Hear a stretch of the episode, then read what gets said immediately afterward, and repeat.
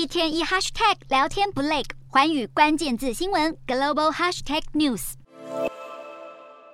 鹰派联准会持续抑制市场风险情绪，英镑和美债暴跌，美元再次飙升到历史新高，十年期美债殖利率攀升。美股早盘反弹失败，科技股翻黑下挫，道琼收跌超过三百二十点，是二零二零年以来首次坠入熊市。标普五百下滑超过百分之一，低于六月中旬前坡低点，创今年以来新低。美股四大指数全数收跌，道琼指数下挫三百二十九点六零点，收两万九千两百六十点八一点。纳斯达克下跌六十五点零零点，收一万零八百零二点九二点。标普五百重挫三十八点一九点，收三千六百五十五点零四点。非半指数下跌三十五点四三点，收两千三百七十三点四七点。